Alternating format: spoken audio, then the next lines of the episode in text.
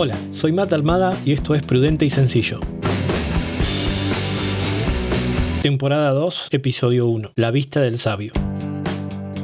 Eclesiastés 2.14 dice, El sabio tiene sus ojos abiertos, mas el necio anda en tinieblas. Un sabio es una persona que muestra buen juicio, madurez y prudencia en todos sus actos y en todas las decisiones. Pero una persona necia es alguien que insiste en sus propios errores o se aferra a posturas equivocadas. Buen juicio y prudencia equivale a tener los ojos abiertos. Insistir en los propios errores es igual a caminar en oscuras. Si sos de aquellas personas que siempre tropiezan con la misma piedra, es probable que estés caminando a oscuras, sin sabiduría. Necesitas a Jesús. Solo Él abre los ojos. Solo Él ilumina el camino.